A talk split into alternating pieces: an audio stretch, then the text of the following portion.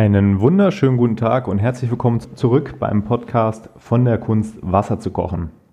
Heute habe ich äh, die Ehre, wieder face-to-face -face mit meinem Gast zu sprechen. Heute mir gegenüber Horst Reichel aus Darmstadt. Hallo Horst.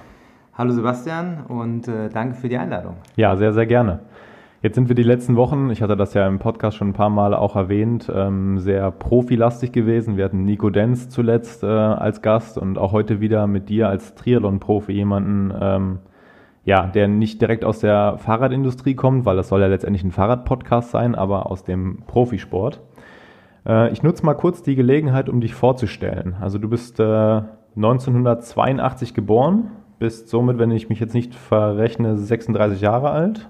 Nee. 38. 38, sorry, genau. Ähm, genau, du bist Triathlon-Profi. Du hast 2014 deinen ersten Sieg ähm, auf der Langdistanz erreicht, glaube in Schweden, wenn ich richtig informiert bin. Korrekt, ja. Genau. Ähm, zurzeit bist du noch eingeschrieben an der Uni Darmstadt als Lehramtsstudent, wenn ich. Ja, genau. Richtig. Da hatten wir, glaube ich, sogar mal drüber gesprochen ja. beim Training. Ja. Ähm, du bist 1,86 groß, 72 Kilo. Einfach, dass die Leute sich mal ein bisschen ein Bild von dir machen können, wenn die Angaben denn noch stimmen. Ähm, viel, viel interessanter ist allerdings die Angabe deiner Bestzeit, die du auf der Langdistanz erreicht hast. Also mit Zeiten ist es ja immer so eine Sache, mhm. ähm, weil klar, das hängt natürlich von der Strecke ab, von den Bedingungen etc. Aber ich glaube, mit äh, 8 Stunden 10, äh, die du da in den Asphalt ähm, gemauert hast, ähm, bist du da schon ziemlich weit mit vorne. Wo war das damals? Boah, ich glaube 8 Stunden 10, das müsste wahrscheinlich auch in Schweden gewesen sein. Ja. Ich, ich, ähm, ich habe nur gelesen 8 Stunden 10, aber man ja. hat nicht rausgefunden. Also ich habe ja vorher versucht, ein bisschen Infos zu kriegen, aber das habe ich tatsächlich nicht gefunden, wo ja. es war. Ja, das ist immer das Problem mit den Strecken, weil die ähm, Rennen doch unterschiedlich schnell sind. Und äh, ich muss ehrlich sagen, ich habe da auch keine, kein Buch geführt, aber ich meine, es müsste in Schweden gewesen sein. Es gibt natürlich da diese Sub-8-Stunden-Rennen. Das sind wirklich so Rennen wie in Rot oder äh, manchmal, manche Jahre in Frankfurt, die sind nochmal deutlich schneller. Aber für mich persönlich waren die 8 Stunden 10 so das äh, schnellste, was ich äh, hingelegt habe. Ja, ja ich habe äh, dazu auch mal, einfach weil ich ja, wie gesagt, nicht aus dem Triathlon-Sport komme, mhm. ähm, mal einen guten Freund, den Maximilian Sasserat, gefragt, so 8 Stunden 10, äh, was kann man damit anfangen? Also ähm, wie ist das einzuordnen? Und der sagte halt auch direkt, ohne dass ich deinen Namen genannt hat, so, okay, das ist äh, schon eine richtig gute Zeit. Also ich glaube, der, der Rekord, das sagt man immer, ist, glaube ich, immer bei der ähm, Challenge Rot. Das ist, glaube ich, mhm. ziemlich schnell das Rennen. Ja.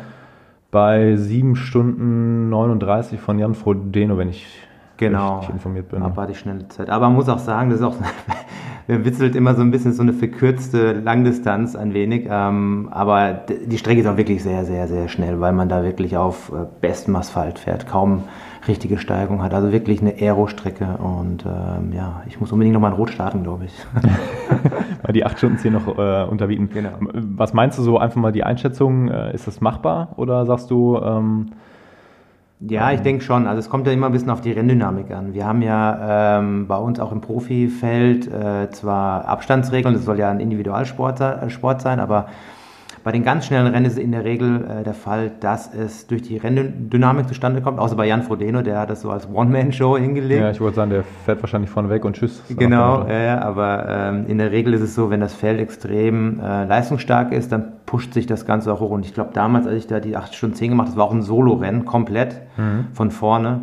Und das ist natürlich immer so ein bisschen schwierig, je nachdem, wie viele äh, Mediafahrzeuge auch vorne sind, muss man auch sagen. Ne? Ich meine, die haben schon Abstand, aber man hat schon so, ein, so einen gewissen Effekt dadurch. Und ähm, ähm, wie gesagt, ist ein Einzelsport und ähm, da muss man einfach mal gucken, wie, wie man so über die Strecke kommt. Aber wenn du so Rennen siehst wie Ironman Lanzarote mit unheimlich vielen Höhenmeter, da wirst du kaum unter 8,5 Stunden kommen als absoluter Topmann. Ne? Deswegen muss da echt das ist in der Leichtathletik ja anders. Da geht es ja nur um Zeiten. Ne? Mhm. Und äh, im Triathlon, für die Öffentlichkeit ist immer interessant, so Zeiten, boah, diese 8-Stunden-Grenze war immer so das Ding. Aber für uns äh, Sportler selber ist es eigentlich relativ egal, weil schlussendlich geht es nur um die Platzierung. Also am besten immer siegen oder halt irgendwie in die Top-Ränge, in die Preisgeldränge kommen, aber die Zeiten ist eher so das, äh, der Nebeneffekt. Ne? Klar, wenn du unter acht Stunden hast, ist schon ganz cool, aber mittlerweile gibt es so viele, die das irgendwo auf der Welt schon hingelegt haben, in, keine Ahnung, Rennen, die man so nicht auf dem Radar hat. Und äh, ja, deswegen ist es auch so ein bisschen äh, der, der Mythos, ne? weil der erste Mann, der das geschafft hat, das war Lothar Leder, das war, müsste in den späten 90er Jahren gewesen sein. Das dürfte schon ein bisschen her sein. Ne? Ja, und der, der hat da, das war natürlich so der Aufhänger schlechthin in seinem Auftreten als Triathlet, aber mittlerweile gibt es doch recht viele, die in dem Bereich sind. Auf jeden Fall super interessant. Mhm. Also ähm, ich ertappe mich mittlerweile immer öfter dabei, dass ich ähm, ja so ein bisschen gucke, was machen die Triathleten. Also ich finde es super interessant. Ähm, so, keine Ahnung, angefangen damit, dass ich dann irgendwann mal das Buch von Jan Frodeno gelesen habe, was ich, ähm, klar, das ist natürlich auch ein Marketingwerkzeug von ihm damals wahrscheinlich gewesen, aber ähm, nichtsdestotrotz gibt es ganz interessante Einblicke so in, in die Triathlon-Welt und ähm, Genau, ein paar Freunde von mir sind Triathlon-Profis. Ähm, ich bin in einem Triathlon-Verein. Letztendlich habe ich meine ersten Schritte auf dem Fahrrad unternommen, damals im Krefelder Kanu-Club. Kein Kanuverein, sondern tatsächlich ein Triathlon-Verein, die sogar eine Zeit lang jetzt bis vor kurzem in der ersten Bundesliga, glaube ich, gestartet sind mit den Frauen. Ähm, also ich bin schon immer so ein bisschen, ähm, ja, nicht direkt Triathlon-affin, aber ich hatte da schon immer eine Verbindung dahin. Habe auch selber mal als Jugendlicher zwei, drei Stück gemacht. Ähm, aber jetzt mittlerweile muss ich sagen, finde ich es noch immer interessanter, gerade wenn man auch dann so mal Einblicke von zum Beispiel von dir bekommt oder, oder von anderen Leuten und ähm, ja, jetzt auch über Podcast-Formate viel im Netz auch mitbekommt. Ja, und das war jetzt auch so ein bisschen der, der Grund, äh, warum ich dich gefragt habe, hey, hast du mal Lust, irgendwie einen Podcast, äh, eine Episode mit mir aufzunehmen? Du bist ja selber auch ähm, Teil eines, eines äh, Podcast-Formates mit Bewegungsarten. Und ähm, da hat sich das, glaube ich, mal ganz gut angeboten. Aber jetzt sind wir ein bisschen vom Thema abgewichen. Ich wollte dich weiterhin vorstellen, weil die witzigen Fakten kommen jetzt erst noch im Grunde genommen. Ähm, ich bin auf deiner Webseite über, über ein Erlebnis gestoßen, wo ich äh, tatsächlich doch sehr lachen musste und gestern Abend das sogar noch meiner Freundin Christina erzählt habe. Ähm, ich weiß gar nicht, unter welcher Rubrik das bei dir gelistet war, aber da geht es um ein Ereignis im Jahr 2012 in Ingolstadt, ähm, wo du tatsächlich dein komplettes Rad oder dein komplettes Triathlon-Equipment äh, für den Wettkampf im Auto eingeschlossen hast, inklusive Schlüssel. Richtig, oh ja, das ist schon, äh, das war echt witzig. Ähm, bin ich, glaube ich, mit dem Kombi von meinem Vater angefahren und äh, alles irgendwie schon rausgelegt an Fahrrad und äh, Helm, aber leider nicht die Laufschuhe, den Neo und so weiter. Und ähm, hatte schon ähm, den Schließmechanismus aktiviert. Und damals die diese, diese Autos, die, die, die haben sich halt auch verschlossen, wenn der Schlüssel drin lag. Und dann kam ich nicht ran. Und naja, lange Rede, kurzer Sinn, der Veranstalter nahm mich dann an die Hand, ist dann über die Triathlon Expo gegangen, wo dann die Aussteller ihre Sachen verkauft hat, gesagt, hier, nimm mal ein paar Laufschuhe da, den Neo leist du dir hier und äh, so, so habe ich dann noch den Wettkampf gemacht und mein damaliger äh, äh, Hauptgegner, wenn ich so sagen darf, Michael Göhner, der auch die Challenge Rot gewonnen hat, ein starker Mann zu der Zeit, der hat sich schon ein bisschen die Hände gerieben und gesagt, ah, hier, der Reichel, der kommt jetzt gar nicht mehr an den Start. hat sich selbst ausgenockt. Ja, und dann zwei Minuten vorher, äh, vorm Start, tippe ich ihn auf die Schulter, hier, Kollege, ich bin doch da und äh, habe das dann auch gewonnen. Das war dann ganz witzig, aber das ist so einer der Anekdoten aus der, aus der Rennszene, ja. Äh, viel witzig oder viel, viel entscheidender noch die Frage, was ist mit dem Auto am Ende passiert? Wie ist das nach Hause gekommen? Ich meine, Ingolstadt ist jetzt auch nicht direkt um die Ecke. Ja, richtig. Ähm, also erster Gedanke war Scheibe einschlagen und irgendwie das Zeug rausholen und dann kam ich aber über einen Bekannten auf die gute Idee, den ADAC anzurufen und der hat natürlich das Auto äh, ratzfatz geöffnet mit Spezialwerkzeug und dann kam ich an meine Sachen ran. Ah ja gut, dann, äh, dann geht's ja. Auto heile geblieben, wunderbar nach Hause gekommen. Genau. Ja. Genau. Ähm, dann habe ich noch gelesen, ähm, was dich so ein bisschen selber beschreibt. Ähm, du kannst schlecht Nein sagen. Das ist sicherlich auch der Grund, warum wir heute hier sitzen. Aber das will, nee, da, äh, das war eine reine Sympathiebekundung, weil wir uns da beim Radfahren kennengelernt haben. Nein, ja, ich bin äh, schon so jemand, den man da, den, ich kann schwer äh, Sachen außer, ausschlagen, das stimmt schon, ja. Sehr gut. ähm, noch ganz wichtig, das ist, glaube ich, so in jeder Vita eines Profi-Triathleten, oder ist zumindest mein Eindruck, sollte das irgendwie drinne stehen. 2013 bist du dann auch auf Hawaii gestartet. Genau. Ähm, wie war es da? Heiß und, und, und schwül und äh, heiß. Aber sportlich gesehen war es ein gebrauchter Tag, muss ich ganz klar sagen. Also ich glaube, ich war bei den Profis irgendwie paar 30. oder so. Ähm, ja, es ist halt noch ein ganz spezielles Rennen und ich bin ziemlich eingegangen, trotz einer super Vorbereitung. Und ähm, ja, dann habe ich mir damals gesagt, okay, vielleicht liegt das Rennen mir nicht und bin auch seitdem auch nicht mehr, nicht mehr gestartet. Ich habe dann zwar nochmal so Quali-Versuch probiert, aber ähm, man muss ja immer überlegen, äh, äh, was, was kann man, was will man und ähm, ja, das war so mein Erlebnis auf der, in Hawaii auf alle Fälle. Äh, das ist auch schon ein paar Jährchen her. Ist das so eine Sache, was für dich auch nochmal irgendwann anstehen würde, oder sagst du einfach, da ist jetzt ein Strich drunter, das ist abgehakt, das Thema? Ja, also nach diesem Hawaii-Erlebnis habe ich erstmal gesagt, ich mache erstmal keine Hawaii-Qualifikation, weil ähm, der Kosten-Nutzen-Faktor noch nicht entsprechend groß ist. Ähm, und ähm, ja, man muss halt auch der Typ dafür sein. Ähm, das, ich bin zwar so ein Hitzetyp, aber dieses Schwül-Feuchte war nicht so das, äh, das Ding. Mittlerweile sage ich, wenn eine Hawaii-Qualifikation äh, rausspringt, würde ich sie, glaube ich, annehmen. Aber äh, ich, ich, arbeite jetzt nicht darauf hin, weil meine Sponsoren, die interessiert es nur so zweitrangig, ähm, weil das überwiegend deutsche äh, Firmen sind. Und das ist zwar immer nice to have, aber schlussendlich, wie sagt man so schön, der Winner takes it all. Und mhm. Äh, der zweite ist der erste Verlierer. Und ich realistisch gesehen komme ich nicht in die, in die, Podiumsränge oder sonst so. Deswegen ist es dann eigentlich ähm, gut gewesen, mal dabei gewesen zu sein, aber ich muss jetzt nicht zwangsläufig hin. Manche bauen ganze Karrieren darauf auf, ja, die machen nur Hawaii, sonst keine Rennen, außer die Qualifikation.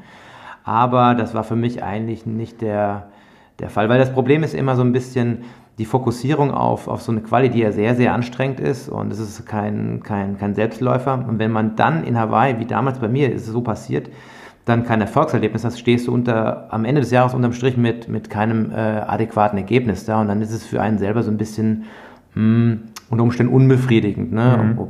Platz 30 bei den Profis ist jetzt nicht unbedingt ultra schlecht, aber wie gesagt, man ist raus aus dem Preisgeldrennen. Platz 10 gibt es noch 10.000 Dollar und der Rest, ähm, ja, den, das interessiert dann keinen und äh, medial sowieso nicht. Deswegen, ja, ja, das ähm, ist leider so. Aber, aber gut, es ist, glaube ich, für jeden Profi äh, absolut äh, wichtig, da mal äh, dort an Start gewesen zu sein. Also Langdistanzprofi wohlgemerkt, ähm, weil das halt irgendwo die Mecker unsere, das Mecker unseres Sports ist. Mhm. Ja. Also äh, da haben wir vielleicht schon mal so den ersten Vergleich so zwischen Triathlon und, und Radsport, was ja so ein bisschen das Ziel des heutigen Podcasts war. Mhm. Ähm, aus eigener Erfahrung kann ich sagen, ich bin viermal die Weltmeisterschaft jetzt im Mountainbike-Marathon gefahren. Das war halt immer das große Ziel, einmal im Leben das Nationaltrikot zu tragen und ähm, Dafür muss man sich auch qualifizieren. Ja. Äh, Top 20 Platzierung in der, in der World Series ähm, ermöglicht einen dann den Start. Aber das ist halt tatsächlich so, wenn du dann als Nicht-Profi, was ich ja tatsächlich bin, also ich, ich arbeite Vollzeit und, und das ist letztendlich mein reines Hobby. Aber wenn du dann natürlich zu einer Weltmeisterschaft kommst, ähm, dann ist es ein ganz besonderes Gefühl.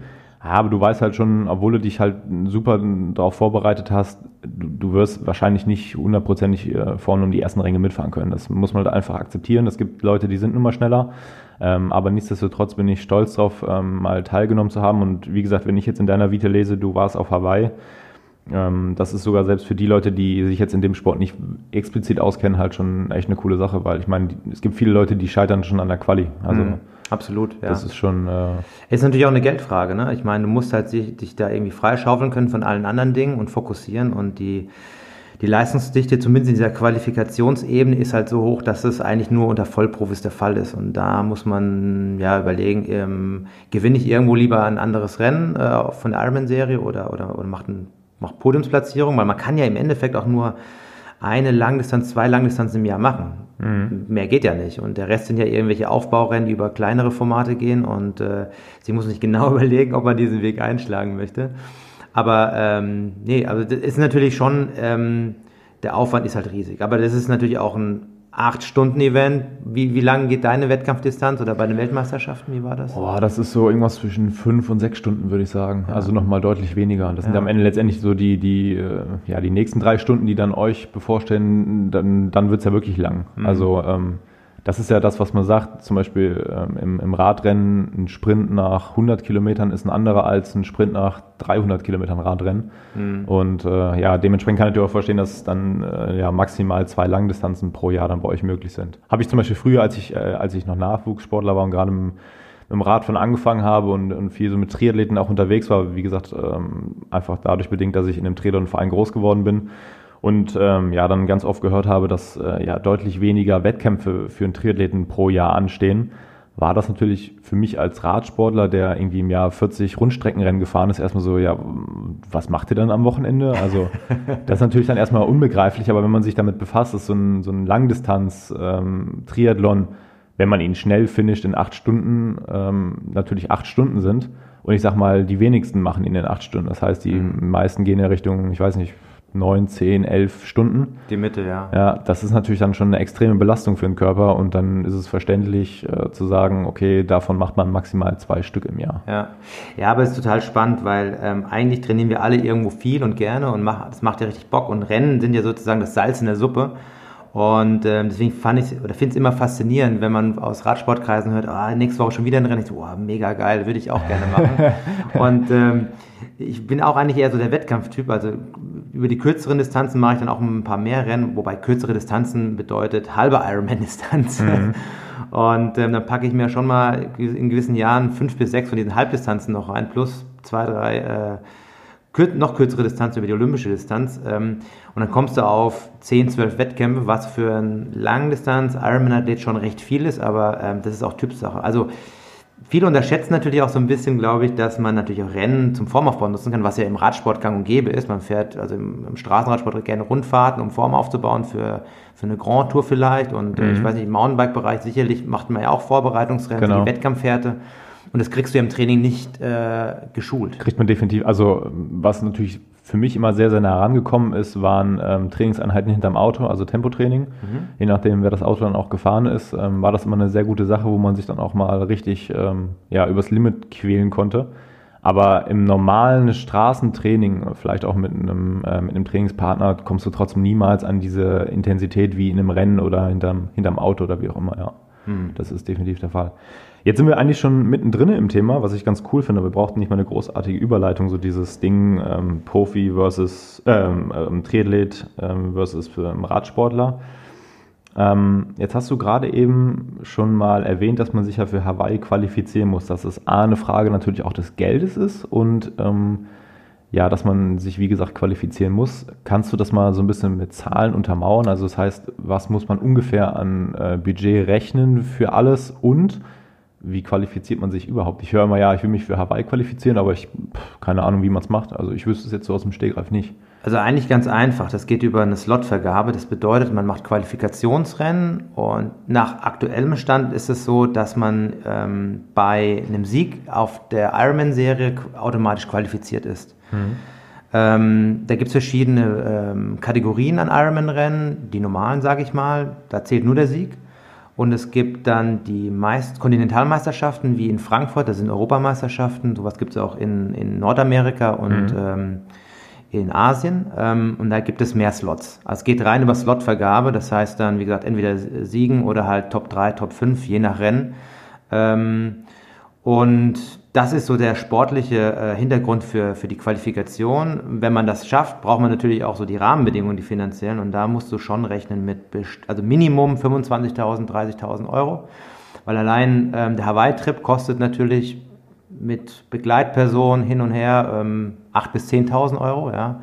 Mal mehr, mal weniger, je nachdem, wie man äh, unterkommt. Dann machst du Vorbereitungstrainingslager ähm, da musst du ja die ganze Saison danach ausrichten. Da musst du auch das Qualifikationsrennen auch entsprechend raussuchen. Also ähm, heißt ja nicht, dass ich jetzt direkt vor der Haustür mich qualifizieren kann, sondern ich muss vielleicht ähm, nach Südafrika fliegen. Das ist so der Klassiker äh, im Frühjahr, mhm. ähm, um mich zu qualifizieren. Dann hat man schon frühzeitig die Qualifikation und im Scheitern kann man nochmal ein Rennen eventuell im Sommer machen. Und das sind ja auch, ist auch nochmal mit Kosten verbunden. Und ähm, ist, damit sind wir eigentlich schon im ganzen Thema, weil dann, dann brauchst du quasi als Profi-Triathlet, damit du dann über die Runden kommst, dann schon in dieser, dieser Range 25 bis, bis 30.000 Euro Minimum, um halt eigentlich ähm, Qualifikation, Lebensunterhalt, Reisekosten und Reisekosten ist so der größte Faktor, ähm, eigentlich ähm, ja das, das gegen, gegen zu finanzieren, ganz klar. Aber oftmals macht man dann für, wenn man die Qualifikation hat, ähm, kann man, wenn man das geschickt anstellt, über Spezialkooperationen dann nochmal vielleicht Budget akquirieren. Wenn mhm. man jetzt da vielleicht kein Set, aber im Vorfeld muss man sich schon genau Gedanken machen, was man eigentlich braucht. Und es gibt viele Athleten, die sich vielleicht sogar sportlich qualifizieren könnten, aber das dann nicht machen. Weil sie keine Kohle haben. Weil sie die, das Budget nicht haben. Das muss man auch einfach sagen. Ne? Ähm, aber sagen wir mal, die Top-Leute oder die, die es drauf anlegen, die kriegen das eigentlich immer gewuppt. Und ähm, kurioserweise gibt es, das ist leider so ein bisschen bei uns im, im, im Sport so verankert, ähm, das äh, Amateursponsoring, ja, gibt es eigentlich super viele Amateure, die sich das irgendwie finanzieren lassen. Und da, da denkt sich mancher Profi, Mensch, also äh, weil, weil, weil der X, Mr. XY, äh, die, der die Kontakte hat, der kriegt dann ähm, das Budget irgendwie zusammen über Gönnertum, Firmen, bei denen sie eh arbeiten, die finden es cool, machen das als Aushängeprojekt. Äh, das gibt es natürlich auch. Ne? Und, ähm, aber es ist auf jeden Fall kostenintensiv, wenn man es auch gewissenhaft vorbereiten will. Du kannst natürlich einfach nur nach Hawaii fliegen, machst kein Trainingslager, aber das ist nicht im Sinne, also als Profi wird das dann nicht funktionieren mit einer adäquaten Leistung. Hm, das ist natürlich, also da hätten wir schon so die erste Gemeinsamkeit zum, zum Radsport. Ähm, ich mache das mal so ein bisschen fest. So mein Ziel war es immer, irgendwann mal beim Cape Epic zu starten. Das ist ja mhm. quasi bei den Mountainbikern das, was Hawaii bei euch ist. Es ist klar, es ist keine Weltmeisterschaft, aber es ist letztendlich das Mountainbike-Etappenrennen, ähm, ja, was so das bekannteste ist in, in äh, Südafrika. Ja, sehr geil, kenne ich, ja. Äh, Kosten laufen sich ungefähr auf denselben Punkt wie jetzt, sag ich mal, beim äh, Hawaii-Triathlon. Aber auch da ist es dann tatsächlich ganz oft so, dass man dann irgendwann im ja, Anfang des Jahres dann sitzt, wenn das Rennen stattfindet und, und guckt sich irgendwie die Ergebnislisten an oder den Livestream und denkt sich, äh, boah, diesen da am Start, der ist am Start. Ähm, das ist schon, ähm, da wäre man halt auch gerne dabei, aber es ist natürlich auch wirklich eine Sache, äh, ja, es ist, letztendlich hängt es am Ende am Budget. Also wenn da draußen jetzt jemand gerade zuhört, der Lust hat, das mal zu finanzieren, gerne melden. Ähm, gut, ähm, jetzt bist du ja tatsächlich schon jahrelang Profi ähm, und was mich jetzt einfach mal so interessieren würde, ähm, was macht für dich am Ende den Unterschied aus? Weil letztendlich Profi sein im Triathlon bedeutet ja erstmal nicht automatisch, dass du jetzt irgendwie Weltklasse bist. Das heißt, ich könnte jetzt als jemand, der weder äh, vernünftig laufen noch schwimmen kann, gut, ich kann Fahrrad fahren, aber ähm, trotzdem würde es bei mir nicht zum Profitum wahrscheinlich reichen. Ähm, aber ich hätte die Möglichkeit, nächstes Jahr bei eurem Dachverband anzutanzen und zu sagen, hier sind irgendwie äh, Betrag XY, ich möchte eine Profilizenz kaufen. Ähm, aber was bedeutet das im Grunde genommen für dich, Profi zu sein? Mm. Also was war für dich das Kriterium, dass du gesagt ja. hast, du willst Pro, also du bist jetzt Profi und kein Age-Group-Athlet mehr? Ja. Also für mich persönlich, okay. Ja gut, man muss verstehen, ich komme eigentlich von den kürzeren Distanzen. Mhm. Ähm, also Kurzdistanz bedeutet 1,5 Kilometer Schwimmen, 40 Kilometer Radfahren, 10 Kilometer Laufen. Und das ist quasi verbandsorganisiert, wird auch bei Olympia praktiziert. Ähm, die Langdistanz ist ja reines privates Ding, ähm, nicht verbandsfinanziert bei uns, reines äh, Eigeninteresse. Weil es nicht olympisch ist, wahrscheinlich. Weil es nicht olympisch ist, genau, und der Verband da kein Interesse oder ja, da keinen Mehrwert sieht. das ist, äh, Entschuldigung, wenn ich unterbreche, ja. aber das ist ähnlich wie bei uns ähm, Mountainbikern, Cross Country und, mhm. und äh, Marathon. Ähm, ich fahre Marathon, ähm, ist nicht olympisch. Ah. Cross Country hingegen schon. Ja. Und dementsprechend ist halt zum Beispiel bei einer Weltmeisterschaft, wenn dann ähm, ja auch Funktionäre vom Bund Deutscher Radfahrer vor Ort sind, die sagen dir halt auch ganz offen und ehrlich so, das interessiert uns im Grunde genommen nicht, weil es ist halt einfach nicht olympisch. Und dementsprechend ähm, ja, ist das so ein, ja, ähnlich wie bei mhm. euch wahrscheinlich klar, die meisten machen das, weil ähm, die wenigsten schaffen es zu Olympia. Aber nichtsdestotrotz, den Verband interessiert es im Grunde genommen eigentlich kaum. Mhm. Ja. Was, eine, was total schade ist, weil letztendlich generiert das ja die meiste Aufmerksamkeit im Grunde genommen. Ja, absolut. Ja, um auf deine Frage zurückzukommen, also bei mir, wie gesagt, ich kam von den kürzeren Distanzen und war halt auf den Kurzdistanzen auch entsprechenden Kaderstrukturen, also im Landeskader, im erweiterten Nationalkader. Für uns war immer so Olympia so der Traum und irgendwann selektiert sich das natürlich, weil wir halt nur zwei, maximal drei Plätze haben und da muss ich ja mal sagen, war ich da auch nicht gut genug in dem Haifischbecken. Ähm, bin nichtsdestotrotz dann Europacup-Rennen gestartet und ähm, ähm, Bundesliga-Rennen, also erste Bundesliga, recht lange. Und das ist quasi die höchste Klasse in, auf der Kurzdistanz, mhm. was eigentlich Profiniveau ist oder ist Profiniveau, sind Profis, äh, die da starten. Und als ich mich dann irgendwann entschieden habe, okay, ich möchte mal auf die längeren Distanzen ausprobieren, war für mich klar, dass ich jetzt nicht unbedingt dann nach 10, 15 Jahren Leistungssportkarriere in der Jugend, Nachwuchs, dann als Amateur starten werde. Und dann war für mich klar, dass ich dann eigentlich sofort als Profi das erste Rennen mache. Und ähm, ja, so kam, kam ich eigentlich zum, zum Profi-Status äh, im, in meinem Bereich und ich habe dann deutsche Meisterschaften in Mitteldistanz gemacht, war sofort deutscher Vizemeister und dann war es also von der sportlichen Seite eigentlich kein Thema. Aber ähm, ich war dann quasi, ich habe dann meine Profilizenz, wie gesagt, man bezahlt Betrag X, 300 Euro aktuell, und dann äh, werden damit die Dopingtests bezahlt, man ist äh, dann offiziell Elite-Athlet, das ist ein bisschen kurios, weil in anderen Ländern wie in den USA gibt es Qualifikationskriterien, man muss eine gewisse Zeit mal irgendwie absolviert haben äh, auf der Langdistanz.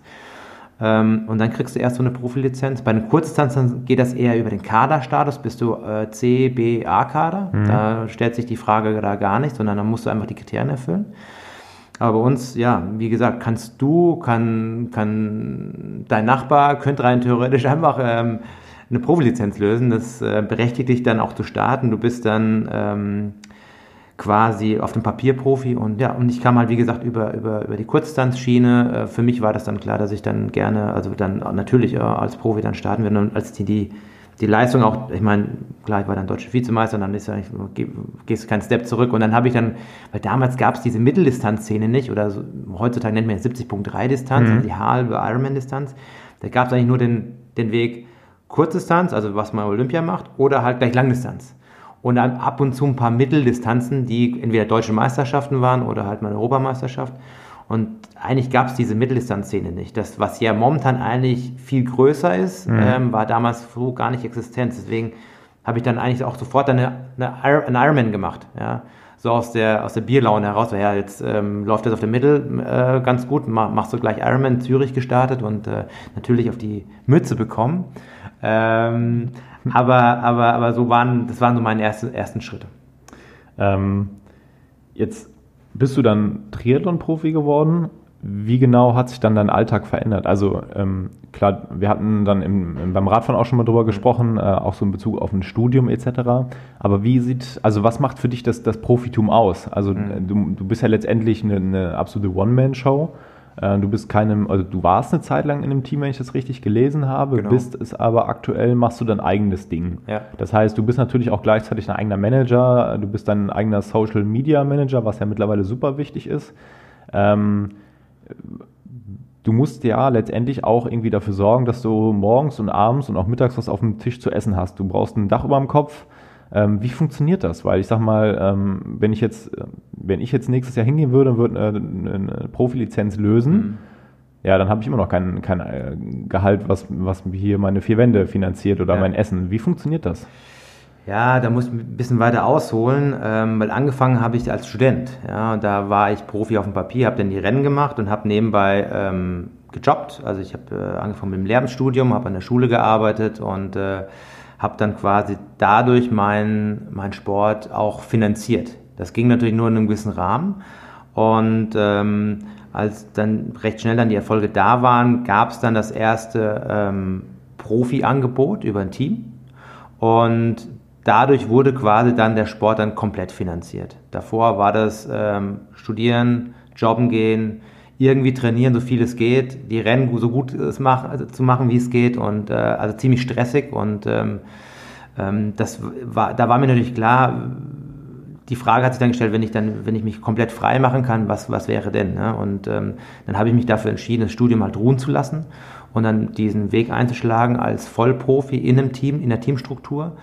Und da waren die Rahmenbedingungen gegeben, nämlich dass ähm, ich bezahlt werde, dass ich Material habe, also ähnlich wie im Radsport, ja. nur dass wir natürlich ähm, unsere eigenen Rennen machen. Man fährt nicht für irgendjemand anderen, aber die Rahmenbedingungen stimmen dann einfach für, für das Equipment und für das äh, Finanzielle, wobei das natürlich auch überschaubar war. Also man wird dadurch nicht reich, aber man hat erstmal keine großen Sorgen um überhaupt äh, über die Runden zu kommen. Also ähm, man kann damit seine, seine täglichen Sachen bezahlen und Reisen bezahlen und das war so der erste, der erste Schritt. Und das ist so eigentlich der Weg, den ähm, oftmals viele aus diesem, sage ich mal, Anfangs-Nachwuchsbereich gehen, weil ich meine, erstmal brauchst du irgendwie Erfolg, um Sponsoren zu akquirieren. Und wenn du die vielleicht nur bedingt hast oder erstmal nicht hast, was ist so der, der einfachste Weg? Und ähm, da ist es natürlich dann ganz geschickt, dann vielleicht über eine Teamstruktur das zu machen. Wobei man dann natürlich sagen muss, man hat äh, Rechte, aber auch Pflichten. Und man ist natürlich dann auch in gewisser, in gewisser Hinsicht auch irgendwo fürs Team da und kann sich natürlich, was Selbstvermarktung angeht, ist man da teilweise auch äh, deutlich mehr eingeschränkt. Man muss immer das Setup so für sich äh, erkennen und äh, viele wissen das vielleicht nicht, aber so Sebastian Kiene zum Beispiel, so auch einer der Deutschen, die, die Hawaii schon mal gewonnen haben, die waren auch mal in, in dem Team, aber nur für ein Jahr am Anfang ihrer Karriere um erstmal so das Setup zu haben und dann haben die sich dann quasi rausgelöst und so ihr eigenes Ding gemacht, sofern man natürlich dann entsprechend die Partner akquiriert. Ne? Also wie du schon sagst, du kannst nicht äh, Laufschuhe essen, du brauchst irgendwie, äh, du brauchst ja irgendwie Barmittel und ähm, die Kosten müssen halt finanziert werden. Und so, so äh, war das bei mir eigentlich der Fall. Und ähm, jetzt in einem gehobeneren Alter, ähm, das mache ich auch schon seit ein paar Jahren, betreue ich auch Athleten. Früher eher so immer so zwei, drei Athleten als Coach und ähm, das mache ich jetzt eigentlich so als zweites Standbein, auch hinblickend auf, für meine Zukunft. Als Lehrer? Ähm, ja, ich muss das Lehramtsstudium natürlich noch zu Ende bringen, mein Examen. Also ich habe jetzt auch wieder angefangen, jetzt vor allem in Corona-Zeiten so ein paar Scheine zu machen, weil in der, also in der, in der Zeit, wo du wirklich voll fokussiert bist, kriegst du halt nichts mehr hin. Da isst, da isst du, schläfst du, trainierst du und so weiter. Eat, sleep, repeat. Ja, ja genau, das ist mir äh, gerade auch lag mir auf der Zunge. Ja, ja, ähm, und train nicht vergessen. Ja, und deswegen, äh, das geht natürlich nicht. Und wenn du halt Rennen gewinnen willst oder halt Top 3 machen willst und Hawaii und sowas machen willst, dann geht das nur noch so, weil die Leistungsdichte da entsprechend, zumindest im oberen Bereich, echt eng ist. Ja. Jetzt hast du ja schon so ein bisschen, ähm, ja, anscheinend auch das Auge dafür, was kommt für dich nach der Triathlon-Karriere. Da können wir dann später nochmal drüber sprechen. Ja. Ähm, was mich interessieren würde, Jetzt gibt es ja gerade in Deutschland ähm, ein paar wirklich bekannte Namen. Also Jan Frodeno, den kennt man, glaube ich, mittlerweile auch, wenn man nicht sich mit Triathlon oder Fahrradfahren oder irgendwie Fitness beschäftigt, sondern das ist halt einfach jemand, ja, den findet man vielleicht auch mal auf irgendeinem Cover von einer Zeitschrift, die sonst auch mal normalsterbliche Leute lesen. Ähm, dann gibt es noch einen Sebastian Kienle, der Red Bull auf dem Helm hat, Mercedes-Benz auf der Brust. Ähm, mit anderen Worten, das sind schon die ähm, Sportler, die von dem, von dem Sport schon sehr, sehr gut leben. Ähm, jetzt ist das immer witzigerweise so, wenn ich mich mit meiner Freundin unterhalte und sage, hier, ich gehe morgen irgendwie mit äh, Horst trainieren. Ja, wer ist Horst? Ja, der ist Triathlon-Profi. So, oh, echt krass, der ist Profi. Fährt er ein Ferrari, fährt ein Porsche? Ähm, äh, ist es ja immer so, dieses, äh, ja, dieser Vergleich zum Fußball halt auch so, okay, wenn du Profi bist, dann bist du direkt quasi der Multimillionär. Ähm, was vermutest du, wie viele Triathleten weltweit gibt es, die sich keine Gedanken um, um die Zeit nach ihrer Karriere aktiv machen müssen? Also das heißt, ähm, klar, die, die haben natürlich alle ihre eigenen Marketing-Sachen, ob es jetzt eine eigene Kaffeemarke ist oder ähm, whatever, ein Bekleidungshersteller, wo sie, wo sie mit drinne hängen oder wie auch immer, aber die jetzt nicht sagen müssen, ich muss jetzt noch studieren, ähm, weil ich muss dann irgendwann nochmal wirklich an einem richtigen Schreibtisch arbeiten. Mhm. Ja, ich vermute mal, das wird ein gutes Dutzend an Athleten sein, hm. weltweit. Weltweit. Aber, hm, ja. Also die dann wirklich sagen können, okay, rein theoretisch kann ich so ein bisschen noch nebenher was machen, aber eigentlich bräuchte ich es nicht, dann denke ich mal, wird es sich auf so ein Dutzend reduzieren. Ja. Mhm. Ähm, dann daran angeknüpft, jetzt als Profi, hast du was für einen ähm, Trainingsumfang pro Woche? Einfach mal so in Stunden die Zahl mal in den Raum gestellt. Mhm. Das, wie du ja weißt, man, hat, man, man belastet und entlastet, aber ich sage mal im Mittel ähm, in der normalen Trainingsphase vielleicht 25 Stunden, mhm. in der Hochphase bis 40, 45 Stunden, aber nur punktuell in Trainingscamps und ja, Entlastungswochen, da machst du dann auch nur 15 Stunden. Aber ich denke mal im Mittel, Pi mal Daumen, 25 plus minus Stunden. Gut. Ähm, das war eigentlich so ein bisschen auch die Aussage, die ich ähm, ja, gehofft hatte zu hören. Das heißt, der, der Umfang, der ist schon wirklich immens ähm, nicht, also dazu kommt ja auch noch, dass, dass wenn du die Laufschuhe, das Rad in die Ecke stellst nach dem Training, dann ist es ja letztendlich nicht vorbei. Das, das geht dann damit weiter, dass du halt darauf achtest, was du isst, wie du schläfst. Du bist, du bist rund um die Uhr Profi so und ähm, wenn man das jetzt mal so im Hinterkopf hat, was man letztendlich dafür alles investiert und, und wie, wie anstrengend das auch mental ist, ähm, und du das mit deinem Gehalt beziehungsweise dem, was am Ende bei rauskommt, unterm Strich ähm, vergleichst zu einem Fußballer, Hast du das so im Hinterkopf, dass du denkst, verdammt nochmal, wenn ich Fußballer geworden wäre als Profi, äh, dann würde ich jetzt schon ähm, in ganz anderen Sphären unter, unterwegs sein? Oder ist es einfach so, dass du denkst, ja gut, so ist es halt, ähm, in, in, in Deutschland sicherlich nochmal extremer als in anderen Ländern, aber damit muss man einfach leben. Wie siehst du das? Hm, nein, also ich äh, traue da dem nicht her, dass ich nicht Profigolfer geworden bin, ähm, weil ich bin ja, bin ja gestartet mit, mit dem idealistischen Wert ähm, und so sehe ich das auch. Also wir werden von dem, von dem Sport nicht reich, wir machen das, weil wir da Lust drauf haben und äh, weil wir uns messen möchten. Ähm, nee, also da, dazu macht mir der Sport viel zu viel Spaß und klar, man muss natürlich irgendwann gucken, dass man da ähm, das Finanzielle da auch irgendwie gewuppt kriegt und dann entsprechend dann andere Karrierewege einschlagen. Für mich persönlich war das eigentlich immer nur die Faszination am Sport. Und so bin ich auch eingestiegen, weil ich bin ursprünglich, kam ich vom Schwimmen, vom Schwimmen und ähm, habe das dann über Magazine, über Local Heroes, damals Lothar Leder, wie gesagt, war bei mir direkt um die Ecke und der hat halt die Rennen gewonnen und so kam die Faszination überhaupt zustande, überhaupt diesen Triathlon zu machen und das war halt die Abwechslung zum Schwimmsport.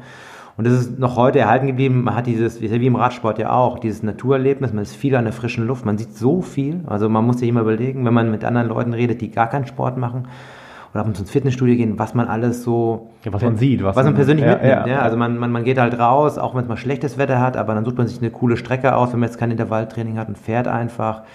Und beim Laufen ja ähnlich. Und ähm, das ist ja auch das, was, was es ja auch ausmacht. Und dann natürlich auch die, das Reisen die, und das Rennen an sich. Ich meine, das, das Messen, das Betteln, das ist so, was mich am meisten reizt. Da habe ich auch am, am, am meisten Lust darauf, Rennen zu machen. Am liebsten so viel wie es geht, aber können natürlich immer nur so eine eine Handvoll Rennen im Jahr machen oder zwei Handvoll. Das ähm, ist dann halt in dem Sport so. Ja, was ich super interessant noch finde, ist halt diese ganze Community. Also da habe ich so am Anfang war das gar kein so großer Aspekt für mich, ähm, Leute kennenzulernen oder mit Leuten in, in, Kontakt zu bleiben. Und mittlerweile finde ich das super interessant. Also ich meine, wir haben uns darüber kennengelernt. Ja. Ähm, das finde ich auch noch einen super interessanten Aspekt, ähm, wie viele Leute ich schon über meinen Sport oder äh, das ist halt mega, das ist mega cool. Also ich kann noch mal eine kleine Anekdote bringen. Ich war, glaube ich, 2005 in Südafrika im Trainingslager. Das hat übrigens Jan Frodeno äh, vermittelt. Wir waren damals Teamkollegen in der ersten Bundesliga und äh, wir brauchten Unterkunft irgendwie noch mal kurzfristig und genau über solche Geschichten. Man war in einer Local Radgruppe in Südafrika und da war einer dabei, der hieß äh, Christoph Sauser, übrigens auch ein ehemaliger mm, Mountainbike-Profi, ja, Silbermedaillengewinner.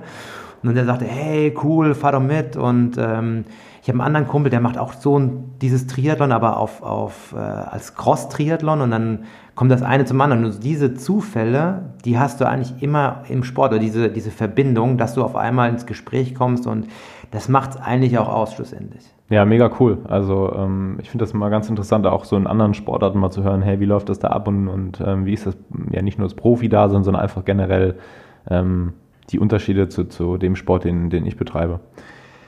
Gut, ähm, gab es denn für dich irgendwann mal so der, den Punkt in deiner schon jetzt ziemlich langen ähm, Karriere, dass du gesagt hast, oh, jetzt wird es irgendwie mal knapp, ähm, so jetzt müsste ich vielleicht mal drüber nachdenken, ähm, was anderes zu machen, vielleicht auch in Bezug auf Verletzungen oder mhm. finanziell oder dass du gesagt hast, gesagt hast ähm, pff, ich bin jetzt an, an, einem absoluten Leistungslimit angelangt und irgendwie laufe ich aktuell hinterher oder mhm. gab es so einen Punkt irgendwann bei dir mal? Hm, ja, ja, schon. Also das war vor allen Dingen so vor, vor zwei, drei Jahren der Fall. Ähm, das ging damals mit dem Trainingssystem einher. Man hatte so das, ich hatte das Gefühl, so ein bisschen zu stagnieren und ähm, dann langt zwar noch bei den, bei den normalen Ironman oder Ironman 70.3 Rennen noch für so Top 5 Platzierungen, aber man kommt dann eher selten in die Top 3 Region und schlussendlich unterm Strich, ich war glaube ich zwölfmal über ein Dutzend Mal irgendwie auf dem Podium mhm. bei, bei äh, Langdistanzen und Mitteldistanzen international von den großen Rennserien.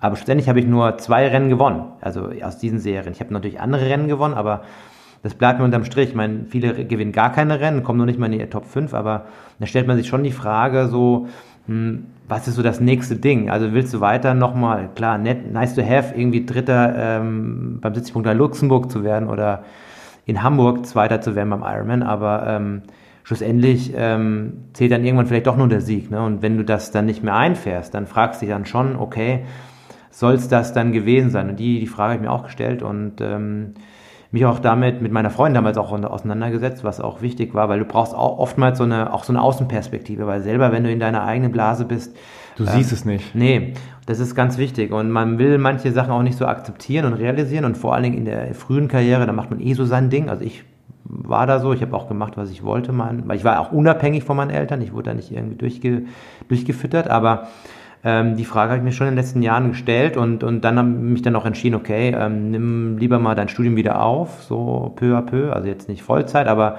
mache jetzt noch mal den, letzten Schein und gehe dann ähm, ins Staatsexamen, weil ähm, irgendwann möchte ich dann noch mal in den Lehrberuf gehen. Und ähm, das hätte ich mir ein paar Jahre vorher nicht vorstellen können, weil für mich war das Fulltime und äh, keinen anderen Gedanken verschwendet. Und ähm, diese Fragen stellst du dir erst, wenn du erstmal so eine Phase hast, wo es vielleicht ein bisschen stagniert oder ja, deswegen brauchst du ein gutes Umfeld, ein Umfeld, das dich da so ein bisschen erdet. Mhm. Ja. Ähm, jetzt natürlich auch gerade so in Bezug auf, auf die aktuelle Corona-Situation. Ähm, hat das zusätzlich dein Leben als Profi nochmal beeinflusst oder ist es einfach so, okay, es fehlen halt aktuell die Wettkämpfe, aber sonst so Sponsoren sind mir treu geblieben, ähm, da läuft alles weiter wie bisher? Ja, also von Sponsorenseite läuft alles wie, wie, wie bisher, weil die wissen natürlich auch, dass wir an der Situation nichts können. Und die wenigen Rennen, die es gab, naja gut, ähm, das, das tun sich manche an, manche nicht. Bist du Online-Rennen gefahren? Ähm, ich bin ein paar Swift-Rennen gefahren, ja, aber ähm, nicht unbedingt mit Genuss, muss ich sagen. Ich glaube, kenn, also ich kenne auch kaum, also es, so in meinem Freundeskreis gibt es auch keinen, der sagt, boah, war mega, war super. Ja, das ist irgendwie so, ich meine, ich nutze das System so im Winter, das ist total gut, aber so dieser, das ist eine ganz andere Situation und wenn du Watt pro Kilogramm nur noch definierst und dann nicht mehr Renntaktiken hast und so, hm. wie auch immer, aber nee, ich Corona hat es insofern äh, eigentlich verändert, dass ich natürlich dann jetzt ein bisschen mehr äh, an Uni gemacht habe, ist ja auch online ne? und ähm, bin ja schon älterer, älterer Jahrgang. Für mich bisschen, was ein bisschen blöd ist, weil ich plane eigentlich ähm, in meinem Alter so von Jahr zu Jahr. Ich meine, in meinem Alter sind auch Jan Frodeno eigentlich die ganzen, die ganze Top 3 Hawaii ist so in meinem Alter, also eigentlich bestes Alter. Mhm. Aber man kann natürlich jetzt nicht mehr sagen, okay, macht einen Fünfjahresplan, weil man muss realistisch sein, leistungstechnisch geht es dann irgendwann auch bergab will nicht auf den langen Distanzen und deswegen habe ich dann dieses Jahr gesagt, okay, ich nehme den Fokus mehr, noch mehr aufs Studium, weil Rennen hast du eh nicht und ähm, schau dann einfach mal. Es ist natürlich so, dass gewisse Verträge natürlich auch jetzt auslaufen. Da muss man jetzt mal gucken, äh, welche verlängern sich, andere bleiben bestehen, weil die mehrjährig sind. Das kann ich noch nicht einschätzen. Das ist jetzt so die Phase, wo man das jetzt äh, bespricht mit den Partnern. Aber die meisten der Partner, mit denen habe ich einen langjährigen Kontakt und mm, die sehen das jetzt einmal nicht so kritisch erstmal. Aber ich bin da immer sehr vorsichtig, weil du weißt nie, wenn, klar, wenn bei denen Kurzarbeit da klar, ist, ist die, die werden nicht den Profi bezahlen, äh, damit die Leute dann äh, in der Firma nicht mehr arbeiten können. Das verstehe ich natürlich auch. Deswegen muss man da irgendwo gucken, dass man einen Kompromiss findet. Aber das äh, ist jetzt so der Fall, dass man jetzt so in die Gespräche reingeht. Jetzt nicht aus Sicht von Werbung oder Promotion, mhm. aber ähm, kannst du dann einfach mal ein paar von deinen Partnern mal namentlich nennen, dass man mal so einen Eindruck davon mhm. hat, ähm, ja, wer sind die? Weil ähm, ich hatte das vorhin schon mal gesagt, ein Sebastian Kienler hat Red Bull auf dem Helm, äh, ja. Mercedes-Benz auf der Brust. Den, ich sag mal, Luxus hat ja nicht direkt jeder. Das heißt, ja. äh, sind ja auch wahrscheinlich kleinere Unternehmen. Ähm, wer ist das bei dir? Ja, also im Endeffekt ähm, werde ich von meinen Sportausrüstern finanziert unter anderem. Das ist äh, Giant Deutschland, mhm. ähm, mit denen ich schon sehr lange kooperiere, bestimmt seit, also ich fahre Giant seit sieben Jahren oder so. Ja, ich habe auch nur Bilder von dir gefunden, wo du Giant tatsächlich fährst, ja, also nichts ja, anderes gesehen. Genau, genau. Das ist so. Dann ähm, bei den Laufsachen mit Hoka, mhm. die sind sehr breit aufgestellt äh, im, im Trailrunning, aber auch im Ironman oder im Triathlon generell. Ähm, ja, dann sind es halt ist es hier der Pflegedienst Rossmann, hier äh, bei uns äh, mhm. in Heppenheim, äh, ein kleiner Partner. Ähm, und dann SFH Steuerbüro hier bei uns in Bensheim, mhm. ja, ähm, auch ein kleiner Partner. Ähm, aber hier, bei, hier bei uns in Bensheim stimmt noch nicht so hundertprozentig, ja. weil du ziehst erst äh, im Dezember, glaube ich, in die Region. Und jetzt aktuell bist du noch in Darmstadt. Genau, ja, richtig, also demnächst halt. Aber es ist ja alles ein, ein eine ein, Community. Genau, ein Areal hier. Nee, und das sind so ja, also die, äh, aber die, die Hauptsponsoren, die dann auch gewisse Sachen halt durchfinanzieren. Und ich kenne das ja auch von, von früher in dem Team. Ich war ja im Laureus-Team, wir hatten auch Mercedes-Benz, bevor Jan Frodeno und äh, mhm. ähm, Sebastian Kiene da mit, mit dem Sterne auf dem Logo, da ist es nochmal eine andere Situation. Deswegen für mich natürlich, es ist natürlich, der Sport ist halt sehr klein.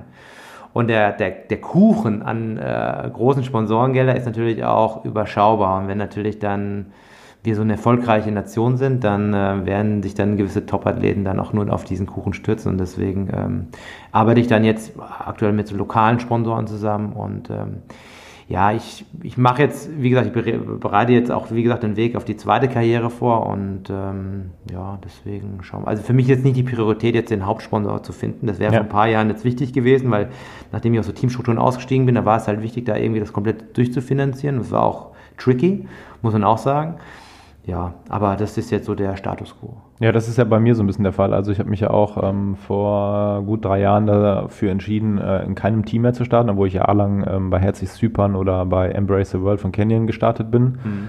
Ähm, da auch wirklich immer schöne Zeiten hatte, aber für mich dann irgendwann so den, den äh, ja, die Entscheidung getroffen habe, okay, ich möchte jetzt mein eigenes Projekt aufmachen, natürlich auch mit dem Hintergedanken, dass ich äh, darüber natürlich auch meine eigenen Kaffeebohnen so ein bisschen äh, promoten möchte, aber auch äh, in Bezug auf das Material, dass du natürlich da viel freier bist. Du kannst mhm. das letztendlich fahren, was du willst, was du für gut äh, befindest und, und musst nicht das fahren, was, was dir irgendein Team vorgibt.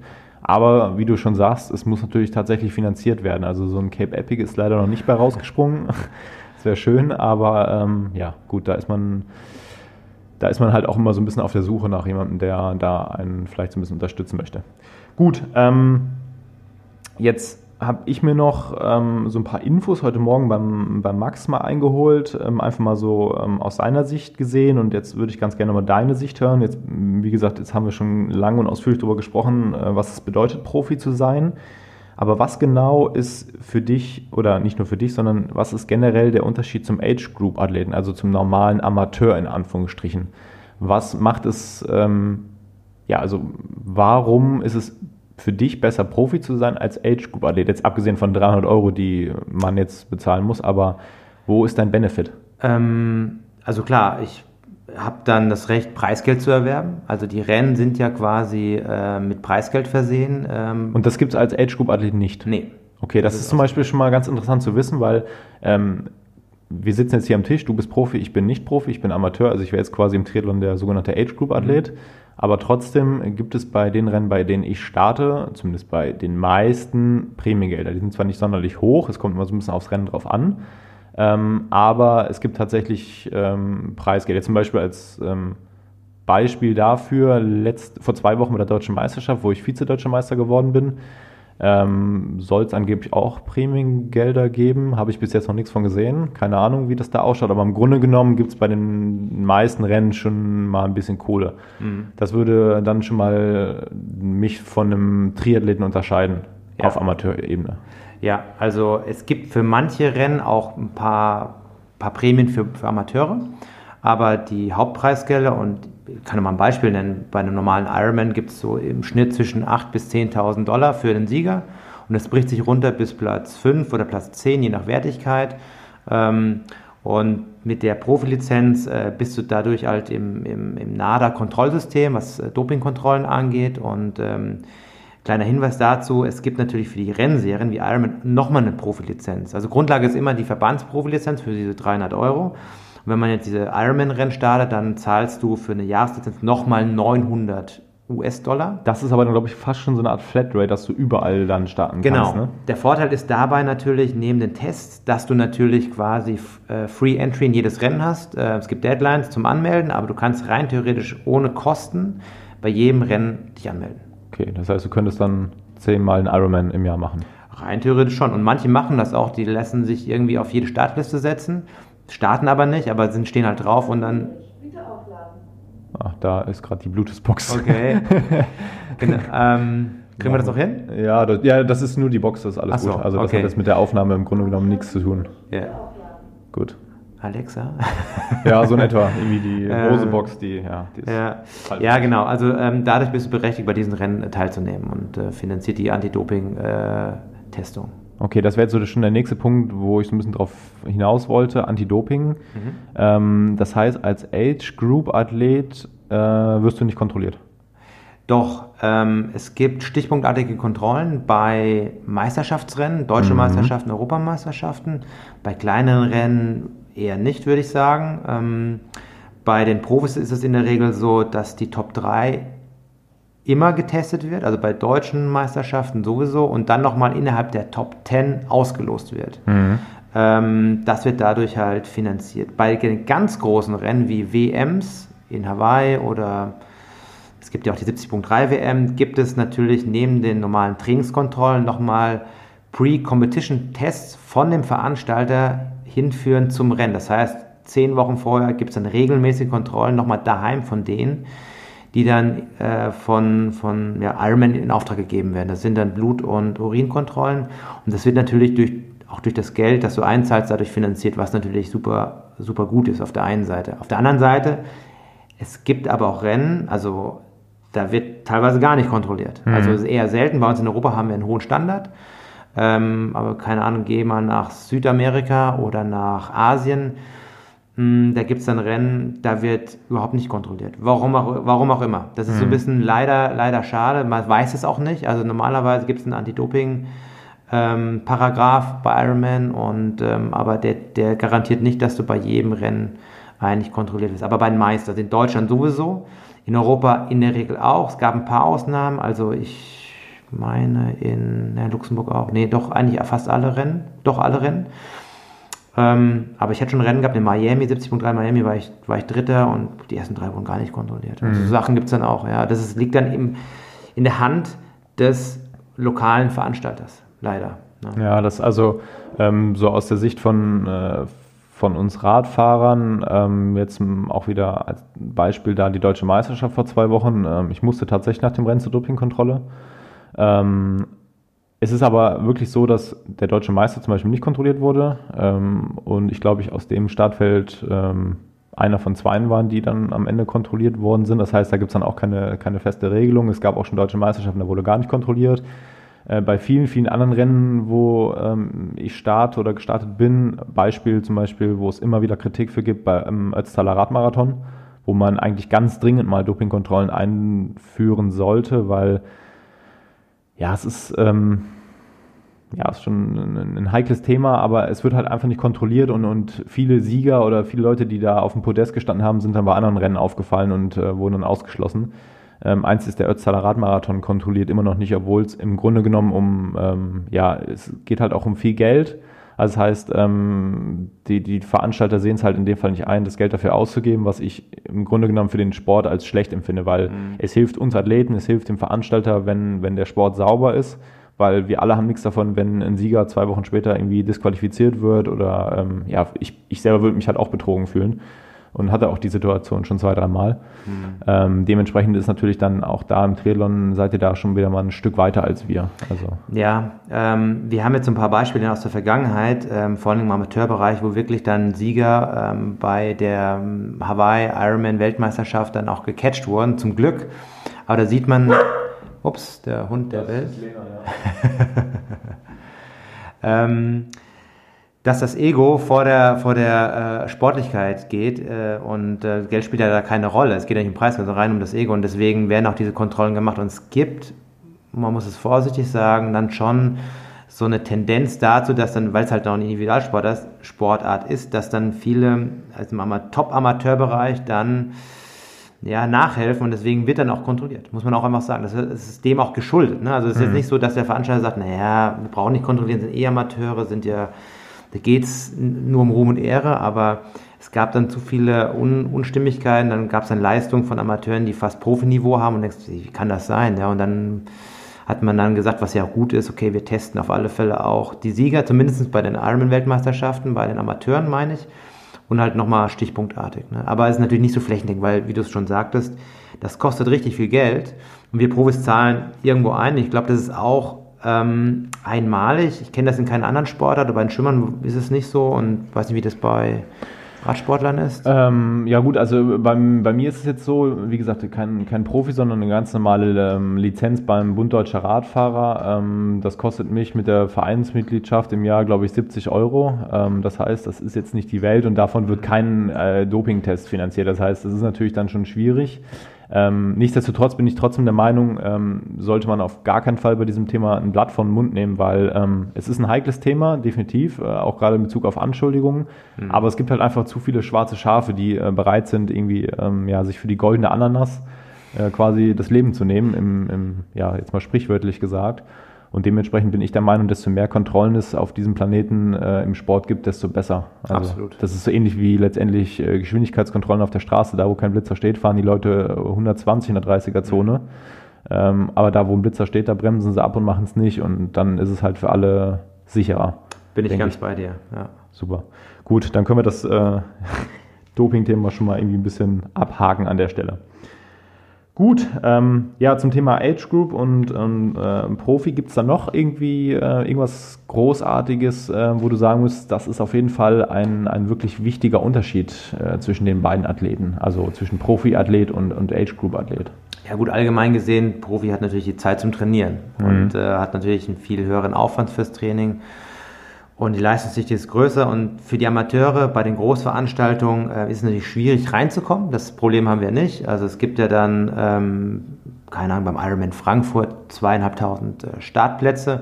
Und wenn die Anmeldungen offen sind, aber es ist ähnlich wie beim, bei einem, beim Radmarathon vielleicht auch, sind die teilweise innerhalb von einem Tag, teilweise innerhalb von, von einer Stunde gibt es Rennen einfach weg. Ja? Ja, und das ja. ist natürlich für für einen Amateur teilweise super schwierig, was die Planung angeht, weil manchmal nicht, man weiß manchmal nicht, ob man überhaupt reinkommt. Und dann musst du natürlich auch jedes Mal deine Startgebühr bezahlen als Amateur. Das ist natürlich auch klar, die sind nicht wenig. Ich glaube, muss ich mich weit aus dem Fenster lehnen, weil ich habe noch nie Startgebühr bezahlt.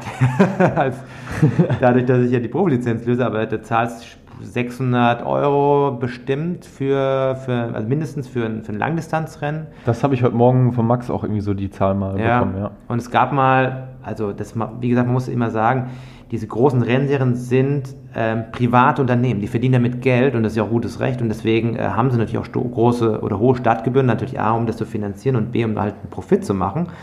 Und es gab mal ein Rennen in New York, da haben die Veranstalter 1000 Dollar verlangt und das war so der, der Critical Point, wo dann die Amateure gesagt haben, nee, das ist zu viel, das, das, ist, das, ist, das können wir nicht bezahlen. Ne? Aber man muss schon sagen, es gibt so Statistiken, also in den USA zumindest, da werden nämlich immer Umfragen geführt, der durchschnittliche Amateur, was der verdient und wie viel Rennen der macht. Und in Amerika ist es so, Jahreseinkommen 200.000 Dollar, ja, und das heißt, er gehört zu den besser betuchten mhm. und das Geld ist da, was Startgebühren angeht, eigentlich nicht so das Thema. Ja, okay. Ähm das ist ja noch ein ganz ähm, ja, interessanter ähm, Side-Fact an der Stelle. Wenn man sagt, man ist Ironman-Sieger, ähm, dann ist man tatsächlich der Sieger von einem Rennen, was vom Veranstalter Ironman, also der, letztendlich der Gesellschaft Ironman ausgerichtet worden ist. Das heißt, da gibt es ja mehrere große, ähm, ja auch da wieder einen großen Kuchen, der unter, unter den großen äh, aufgeteilt wird. Das heißt, da gibt es Challenge, da gibt es Ironman wenn du jetzt, sag ich mal, in Rot gewinnst, ähm, so wie Jan Frodeno das mit seiner Bestzeit da gemacht hat, dann bist du kein Ironman-Sieger, sondern du bist Langdistanzsieger. Richtig, das muss man unterscheiden. Viele setzen es synonym, aber man hat dann quasi äh, aus einem anderen Branding äh, ein Rennen gewonnen. Habe ich ganz ehrlich gesagt bis heute Morgen auch gemacht. Also für mich war so, okay, der hat einen Ironman gewonnen. Das war immer so, okay, ähm, egal welcher Veranstalter das ist, der hat halt einfach irgendwie äh, 3,8 mhm. Schwimmen, 180 Rad und Marathon Laufen gewonnen. Dass es aber tatsächlich eine Ironman-Veranstaltung ist, das wusste ich bis dahin auch nicht. Ja, das ist für die meisten in der äh, öffentlichen Wahrnehmung, die nichts mit dem Sport zu tun haben, so das äh, Problem, beziehungsweise das, die nehmen das als Synonym im Endeffekt. Ne? Mhm. Aber Rot ist vielleicht noch eher der bekanntere äh, Gegenpart, aber alle anderen Rennen, da gibt es ja noch Ostseeman und wie sie alle heißen mögen, irgendwo im Ausland. Ähm, das ist natürlich dann irgendwie auch dieselbe Distanz, aber hat nichts mit dem Label zu tun. Und deswegen ist es natürlich auch für Sponsoren, dadurch, dass Ironman so ein riesen Monopol hat, auch viel interessanter, ähm, dahingehend auch zu investieren und Leute auszustatten und ja, das entsprechend zu supporten. Ähm, auch da wieder ganz cool zu wissen, Ironman ähm, wurde, glaube ich, mittlerweile auch ähm, verkauft. Genau. Hat aber auch inzwischen das Cape Epic gekauft, also das Mountainbike-Rennen, wo ich ganz gerne irgendwann mal starten möchte. Ja, nicht nur das Cape Epic, beziehungsweise der, der Hauptkonzern ist ja ein Riesenkonstrukt. Ähm, die haben verschiedene Marathon-Events, ähm, die, die, großen fünf, glaube ich sogar. Ähm, wie gesagt, das Cape Epic, auch ähm, gewisse andere Radrennen mhm. im, im, Portfolio. Ähm, die wurden jetzt aber nochmal verkauft vor, vor ein paar Monaten. Ähm, ich weiß gar nicht, wie jetzt das Konstrukt aussieht. Also die letzten Jahre hat es die Wandergroup äh, inne gehabt. Das war so die, die größte Sportveranstaltungsagentur der Welt. Die hatten so alle großen Ausdauer-Events unter sich. Die sitzen, glaube ich, irgendwo im Nahen Osten oder sowas, wenn ich oder China. Nee, China, ja. Genau. Ja. Und ähm, die haben natürlich dieses ganze Konstrukt, ähm, vor allem jetzt, ich kann es aus dem Triathlon sagen, ziemlich aufgebläht. Also das heißt, die haben ganz viele Rennen installiert auf der ganzen Welt. Also man hatte so das Gefühl, dass jedes Jahr irgendwie 10, 20 neue Rennen aufpoppen und ähm, irgendwann hattest du dann dreistellige Rennanzahlen, was Ironman-Rennserie angeht. Wenn man dann irgendwie fünf Jahre, sechs Jahre, sieben Jahre äh, weiter ähm, nach hinten blickt, gab es vielleicht 20 Ironman-Rennen. Und die haben das halt ziemlich aufgebläht, mhm. dadurch natürlich viel investiert, dadurch natürlich erstmal keinen Gewinn erwirtschaftet und ähm, es ist natürlich irgendwo eine Investition. Da, da gibt es halt Investoren, die wollen natürlich den Maximalprofit raus, rausschlagen und deswegen wird das auch so gehandhabt. Nur die haben das Problem, dass sie jetzt auch die Altlasten mitverkauft haben und jetzt irgendwie ähm, Schulden beglichen werden müssen. Was jetzt, um, das wird nämlich komplex, glaube ich, äh, so ein bisschen das Problem aktuell von Ironman ist. Okay, also im Grunde genommen geht es halt auch um, um super viel Kohle. Ähm ähm, angefangen von, von, von äh, wahrscheinlich auch irgendwelchen Rechten, die da verkauft werden, bis hin zu ähm, ja, letztendlich auch den horrenden Startgebühren. Also genau. wenn ich das mal wieder da vergleiche mit den, den Radfahrern, also ich meine, gut, wenn ich jetzt hier bei irgendeinem Straßenkriterium an den Start gehe, dann kostet mich das vielleicht irgendwie 15 Euro. Mhm. Wenn ich jetzt einen Mountainbike-Marathon in der Schweiz, wobei ich dazu sagen muss, dass ich den in den seltensten Fällen irgendwie bezahlen musste, weil meistens ähm, geht es auch auf Einladung in, in gewissem Rahmen. Aber auch da kostet die normale Startgebühr sind meistens in der Schweiz so um die 100 Euro pro Rennstart. Ähm, in Deutschland ist es ein bisschen günstiger, da sind es 50, da sind die Rennen dann allerdings auch deutlich uninteressanter. Mhm. Aber das ist so der Rahmen, in dem wir Radfahrer uns bewegen. Und ähm, ja, wenn man dann überlegt, dass man als Age-Group-Athlet bei einem Ironman irgendwie 500, 600 Euro zahlen muss, dann klar auch da wieder mit dem Hintergrund, du machst nicht irgendwie 10 Langdistanzen im Jahr, sondern irgendwie ein oder zwei. Aber es ist dann halt schon echt ein Haufen Kohle. Also das Absolut. ist echt eine Cash-Cow, muss man an der Stelle mal ganz klar festhalten. Ja, das ist ein ganzes Marketingkonstrukt. Die Leute werden dann noch angehalten, vielleicht noch das Mitteldistanzrennen als Vorbereitung zu machen. Da gibt es eine Expo, man kann Merchandising kaufen und so weiter. Und ähm, das haben die ähm, Jungs von Ironman doch ganz gut, Mädels von Ironman doch ganz gut gemacht, was das angeht. Aber wie gesagt, es ist ein äh, Unternehmen müssen Geld erwirtschaften und es hat nichts mit einer Wohlfahrt zu tun. ja, ja definitiv. Ähm, wo wir jetzt schon so bei diesem ganzen finanziellen ähm, Punkt sind, äh, meine Idee zu diesem Podcast, jetzt haben wir recht lange so über den Vergleich Radsport und, und, und Triathlon gesprochen, auch zu deiner Person, ähm, super interessant die, die Grundidee ist bei mir so ein bisschen daraus entstanden, dass ich äh, euren Podcast gehört habe, also Bewegungsarten und halt auch bei Pushing Limits öfter mal zuhöre und jetzt auch ähm, das über ein, zwei andere Freunde auch so mitbekommen habe. Es gab vor zwei Wochen, gab es von Pushing Limits ähm, ein organisiertes Rennen im Rahmen des Ratingen Triathlon. Genau. Ähm, und die haben da noch ein Profifeld mit, mit reingebastelt. So, bis dahin so weit, so gut steht ja jedem frei. Ähm, ich will jetzt auch gar nicht so groß auf die Veranstaltung eingehen, sondern im Grunde genommen, das, was dann zu den Diskussionen führte, war das, was dann passiert ist, dass dann ähm, äh, letztendlich die Profis, die dort eingeladen worden sind, von der ähm, PTO, das ist bei euch Triathleten so ein bisschen die Gewerkschaft, ähm, Prämiengelder bekommen haben. So, und dann hat es halt zur Diskussion geführt bei vielen anderen Profi-Triathleten, die nicht eingeladen waren. Äh, warum sind die eingeladen worden? Also letztendlich auf einer ähm, geschlossenen ähm, ja, Einladungsliste standen, ähm, kriegen die das Geld und, und wir gehen quasi leer aus, obwohl wir auch letztendlich äh, Mitglied sind und auch einzahlen. Ähm, dann ist bei mir so ein bisschen so ähm, der Vergleich zum, zum Radsport natürlich direkt aufgekommen, so hey, die haben so eine Organisation, die kümmert sich um Prämiengelder und, und ähm, das ist ja mal ganz interessant für uns Radfahrer, einfach mal da so ein bisschen die Einblicke zu kriegen ähm, wie das genau abläuft und wie ihr da organisiert seid. Jetzt ohne großartig auf dieses Pushing Limits Race äh, eingehen zu wollen. Mhm. Aber vielleicht kannst du da mal so ein bisschen erzählen, was die PTO ist und ähm, was du davon als Profi-Triathlet hast. Genau, also ich muss jetzt auch wieder länger ausholen. Also die PTO bedeutet äh, Professional Triathlon Organization. Ursprünglich hieß das Ganze mal äh, PTU, also Union. Ähm, so eine Außendarstellung ähm, wird das so als, als Gewerkschaft, als Zusammenkunft von Profis gesehen, um Profis zu unterstützen. Ähm, ähm, wenn man da ins Detail rangeht, sieht das aber alles ein bisschen anders aus, ohne jetzt irgendeine Wertung zu haben. Das Ganze ist entstanden vor, glaube ich, eineinhalb Jahren, zwei Jahren. So 2019 habe ich gelesen, ja. Ja, in den ersten Zügen ähm, angeführt von, von ein paar der, der, der Top-Profis, aber ähm, die PTO ist quasi, die stellt sich selber so als Non-Profit-Organisation dar. Genau, aber wenn ich dir mal kurz einhaken ja, darf, bitte. Ähm, mit unterstützt wurde das Ganze von einem gewissen Michael Moritz. Ich ja. weiß nicht, ob der, der was sagt. Ja. Äh, der ist unter anderem ehemaliger Investor bei Google und PayPal. Also genau. mit anderen Worten, da geht es um eine Person, ohne ihn jetzt zu kennen, ohne das deuten zu wollen, aber jemand, der tatsächlich äh, schon oftmals irgendwo rein investiert hat und ähm, sicherlich auch genau weiß, wo er sein Geld oder seine, ähm, ja, seine Arbeit reinsteckt. Genau, also Michael Moritz ist äh, Inhaber ähm, einer Risikokapitalgesellschaft des sogenannten Crankstart-Unternehmens oder Invests heißen die, glaube ich.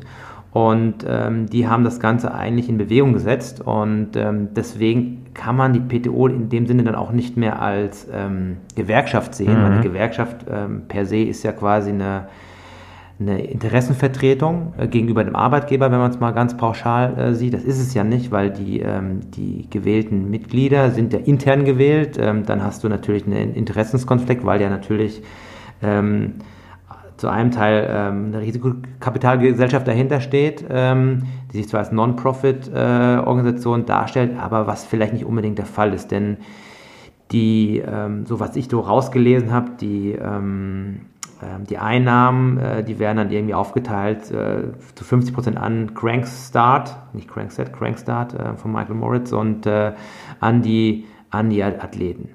Es ist aber so, dass wir bis dahin keinerlei Organisationen von dieser Natur hatten. Und was die jetzt machen, um das halt runterzubrechen, ähm, die versuchen natürlich den, den Langdistanz-Triathlon, Mitteldistanz-Triathlon ähm, neu zu vermarkten. Weil das ist, was in den vergangenen Jahren so ein bisschen das Problem vom Triathlon allgemein war, nämlich ähm, die Vermarktung des Sports und dadurch die Generierung von Geld. Weil wenn man sich ähm, im Endeffekt ähm, das Gesamtvolumen vom Triathlonsport weltweit ansieht, ist es doch recht überschaubar. Und das, was quasi generiert wird durch ähm, Markenvisibilität, ähm, ist nicht das, was es sein könnte. Und da hat so das, da haben die Triathleten so ein bisschen das Problem, dass keiner irgendwie ähm, sich der Sache annimmt, ja, und das Ganze auf ein anderes Level vielleicht hebt. Und was die PTO versucht, ist momentan ähm, den Triathlonsport neu aufzustellen in der Vermarktung. Mhm. Das heißt, es geht viel um Geschichten und Personalities, es geht darum, ähm, Hintergründe zu erzählen. Und da hat natürlich jetzt dieser Michael Moritz mit einem relativ großen ähm, Kapital als Hintergrund da alle Möglichkeiten, was sind ja Peanuts für den im Endeffekt, ja. ähm, da das Ganze so ein bisschen aufzu, aufzuplustern, sage ich mal. Und ähm, das bedeutet konkret, dass jetzt quasi PTO jetzt vor allen Dingen in dieser Phase, ähm, wo es jetzt keine Rennen gab, die vereinzelt wenigen Rennen, die jetzt so auch kurzfristig entstanden sind, nochmal aufwertet und Gelder ausschüttet. Quasi Preisgeld, die es vorher hätte gar nicht äh, ge äh, gegeben. Ja? Also das ähm, ist jetzt so, dass was jetzt in den letzten Wochen auf, sich aufgetan hat und in den letzten Jahren, beziehungsweise letztes Jahr zum Beispiel, hat die PTO angefangen, auch eine eigene Meisterschaft ähm, auszurufen mit einem großen Preisgeldtopf und äh, die Leute quasi bei einer eigenen PTO-Weltmeisterschaft starten zu lassen. Und wenn man das Ganze nochmal weiter abrundet, die wollten das Ganze aufstellen, eigentlich wie bei dem Riders Cup aus dem Golf, dass man quasi so eine Art ähm, ähm, Kontinental-Challenge ähm, hat, quasi Europa gegen USA, gegen Eurasien und dahingehend quasi Leute irgendwie bei einzelnen Events startet, dann gibt es ein Punktesystem, um das Ganze nochmal weiter aufzuheben, weil die PTO zumindest, so was ich das, äh, wie ich das so sehe, versucht dadurch die Außenwahrnehmung des Triathlonsports anzuheben. Ne? Weil jeder hm, kennt zwar Triathlon, aber können damit nichts anfangen. Leute, der, der normale Mensch auf der, auf der Couch daheim, der muss irgendwie sehen, der braucht Persönlichkeiten, braucht Geschichten, das Storytelling, was im Marketing ja ganz häufig der Fall ist, was äh, wichtig ist, gab es in dem Sinne nur vereinzelt. Ähm, und das versucht man halt ähm, jetzt einfach äh, in, in, Angriff zu nehmen. Das Ding ist nur so, momentan ähm, versteht man nicht so ganz genau das Endziel mhm. von ähm, der PTO. Ist die PTO eine Gewerkschaft. Also eigentlich ist es, ist es keine Gewerkschaft, weil die Vorstandsmitglieder sind selbst gewählt. Die haben im, im ich habe mal rausgesch rausgeschrieben, ähm, die haben einmal Board of Athletes, das sind so ein paar Profi-Athleten, einmal Alistair Brownlee, der Olympia, äh, Olympiamedaillengewinner und äh, drei, vier andere Athleten. Dann Board of Business, ähm, da ist zum Beispiel ähm, der CEO von der Challenge Family, der anderen Rennorganisation äh, mhm. drin, was dann eigentlich dann auch was eine Gewerkschaft angeht, dann nicht geht, weil dann hast du im, Prinzip deinen, Arbeit, ja. deinen Arbeitgeber ja, ja. drin ähm, in der Gewerkschaftsstruktur. Aber es geht quasi um eine gemeinsame Sache, um, um, um irgendwie den, den Triathlon so ähm, auf ein anderes mediales Niveau zu hieven. Ähm, man muss mal schauen, wie sich das jetzt entwickelt. Wie gesagt, man weiß momentan nicht, also für die Athleten, die jetzt da involviert sind, also man kann sich da anmelden und man zahlt da nichts, man zahlt da keine ähm, ähm, ähm, Mitgliedsbeitrag oder so, deswegen ist jeder frei, was das angeht. Du bist Mitglied? Ich bin nicht Mitglied, nee, nee, nee. Ach so. nee, nee, nee, also ich bin, ähm, ich habe mir das jetzt mal angeschaut, weil ich, es war, war keinem so ganz klar, was da genau hintersteckt. Ne? Also ich, mm, die Hälfte meiner Trainingsprofi-Kollegen äh, sind Mitglied, andere nicht. Und es gab so im letzten Jahr zum Beispiel auch so eine, die führen eine eigene Rangliste, eine Art Weltrangliste für bestimmte Rennen, haben sie nochmal Gelder ausgezahlt. Das war aber alles so, man hat das Gefühl, bitte ein bisschen mit der Gießkanne verteilt und man hat nicht so ganz genau verstanden, wieso, weshalb, warum. Und es gab letztes Jahr zumindestens und das wird vielleicht das eventuell erklären, ein äh, Kaufangebot von der PTO an Ironman. Wie mhm. gesagt, die haben ja, die wurden jetzt dieses Jahr verkauft, aber als letztes Jahr ähm, losging mit den ersten Kundenakquisen, um neuen Käufer zu finden, hat sich auch die PTO ins Spiel gebracht. Und da ist so vielleicht so der Hintergrund, dass ähm, so eine Risikokapitalgesellschaft, die hinter der PTO steckt, da ein Invest sieht unter Umständen und die Profis quasi als Tool nutzt, um da reinzukommen in diese mhm. Sache. Und momentan gibt es natürlich mehr, als dass er bekommt. Und für diesen Peanuts, für die Profis sind natürlich dankbar, dass sie halt ein bisschen Geld überhaupt bekommen. Ähm, man muss halt mal schauen, wie sich das halt weiter entwickelt. Das, also ähm, jetzt als total Außenstehender und ähm, für mich dieses Thema auch eigentlich erst so seit gut anderthalb Wochen äh, irgendwie, ähm, ja, für mich ein Thema, äh, dass ich mich damit beschäftigt habe, ähm, hatte ich jetzt zwei Meinungen dazu. Also zum einen natürlich so, wie, wie du das ja auch sagst, ähm, ist das so, dass da eine, eine, Organisation ist, die sich um den Triathlon-Sport an sich kümmert, das, oder das zumindest tun will mhm. in, im Bereich Vermarktung etc., was ja letztendlich jedem, ob jetzt Age Group oder Profi-Triathlet, auf eine gewisse Art und Weise natürlich helfen will, weil auch da wieder, wir sind nicht Fußballer, das heißt, wir sind nun mal, oder ihr seid davon abhängig, dass halt der Triathlon interessanter wird und vielleicht dann auch mal im Fernsehen übertragen wird. Mhm. Ähm, das ist eine gute Sache, dass sie sich dafür einsetzen. Ähm, auf der anderen Seite natürlich dieses, ähm, ja, dass, dass man dieser Vorwurf, der jetzt natürlich im Raum steht, dass da Gelder verteilt werden an, an Athleten, die ähm, ja auf Einladungen dahin gekommen sind und dass es nicht so ganz klar ist, so äh, wie sind da die Regelungen. Ähm, da der Vergleich dann zum, zum Radsport, also kann ich ähm, dann an der Stelle mal sagen, wenn ich jetzt zum Beispiel nach Tourkriterien, also das sind diese kleinen äh, Rennen nach der Tour de France meistens, wo dann die, die Stars aus Frankreich dann, äh, weiß nicht, bei in Krefeld, in Neuss, in, in äh, wo auch immer am Start sind. Ähm, wenn diese Rennen stattgefunden haben und, und ähm, ja, man auch Antrittsgelder bekommen hat, da kann auch nicht jeder mitfahren. Also das ist halt äh, klar, so eine gewisse Ungerechtigkeit, die besteht halt immer. Ähm, da denke ich mir dann aber trotzdem, okay, aber es ist für die Athleten, die die Möglichkeit haben, dort zu starten, natürlich eine gute Sache. Also wenn ich das jetzt ähm, mal an einem Bekannten von mir festmache, dem Jan Strattmann, den du ja auch kennst, ähm, der jetzt da in, in Rating auch gestartet ist und auch sehr, sehr schnell unterwegs war. Ich glaube, Vierter ist er geworden. Mhm. Ähm, ist es für so Athleten natürlich eine super Sache, wenn die so ein, so ein, so ein Antrittsgeld und Prämiengeld bekommen, weil äh, der ist auch Triathlon-Profi und ähm, muss natürlich auch gucken, wie er über die Runden kommt. Ähm, aber klar, es ist natürlich immer so die, ähm, die Frage, wie wird es verteilt und warum gehen andere Athleten dann leer aus? Das ist ähm, schwierig, das Ganze. Also es ist sehr, sehr, sehr politisch und im Grunde genommen eigentlich von der eigentlichen Idee des Sports ähm, schon super weit weg, weil es halt um so viel Geld geht, um, um Vermarktung, um Rechte etc., ähm, was so ein bisschen den, den, den Sport an sich so ein bisschen in den Hintergrund mhm. schiebt, was ich mal ein bisschen schade finde, weil merkt man ja auch, du bist schon recht tief drin in der Sache durch deinen Podcast oder auch jetzt ähm, durch diese Rating-Geschichte.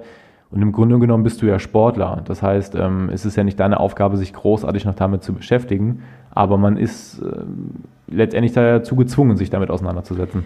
Ja, absolut. Ähm, ich glaube, das Problem jetzt bei dem Rating-Triathlon war einfach, die PTO hat schlussendlich Gelder ausgesetzt, also Preisgelder für Platz 1 bis Platz 5 und hat ihre Mitglieder über ein Newsletter über das Rennen informiert.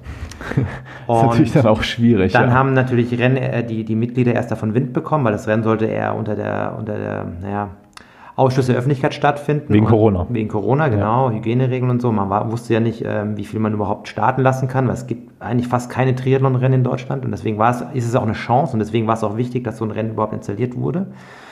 Ähm, das Problem ist ja nur, die PTO informiert seine Mitglieder über so ein Rennen und dann wollen die diese Mitglieder starten und dann heißt es, oh, äh, nee. Meldliste äh, geschlossen. Meldliste geschlossen, geht halt nicht. Also scheint ein Kommunikationsproblem zu sein oder Abstimmungsproblem. Das ist jetzt mal so, ich denke mal, ähm, das war, ist jetzt blöd gelaufen. Die beteiligten Parteien lernen daraus. Ich glaube, die PTO, der, der, war das nicht bewusst, dass es halt schon ähm, geschlossenes Rennen war.